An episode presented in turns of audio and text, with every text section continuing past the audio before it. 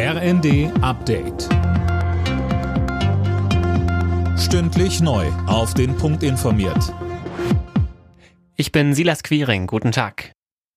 Bundesinnenministerin Faeser hat sich am Vormittag mit Vertretern von Kommunen und Ländern zu einem Flüchtlingsgipfel getroffen.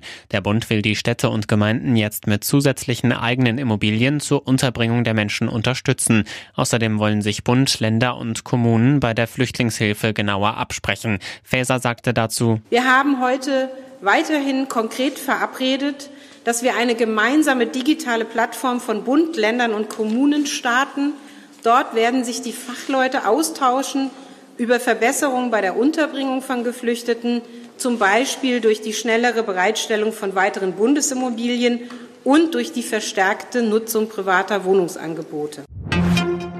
Kanzler Scholz ist sehr zufrieden mit den Vorschlägen der Gaspreiskommission. Sie seien eine sehr gute Grundlage, um die Preise zu senken, sagte Scholz in Berlin. Laut Experten soll der Bund die Abschlagszahlungen für Dezember übernehmen. Ab März schlägt die Kommission einen Rabatt auf den Grundverbrauch vor.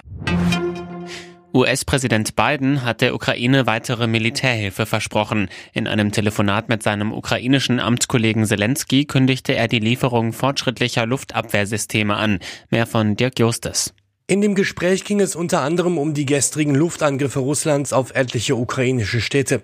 So war beispielsweise die Hauptstadt Kiew zum ersten Mal seit Juni wieder Ziel russischer Raketen. Zelensky schrieb im Kurzbotschaftendienst Twitter von einem produktiven Gespräch mit beiden. Die Luftabwehr ist derzeit die oberste Priorität unserer Zusammenarbeit im Verteidigungsbereich, erklärte der ukrainische Präsident weiter.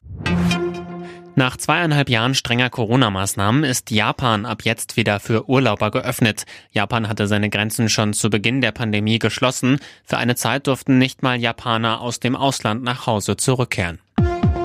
Alle Nachrichten auf rnd.de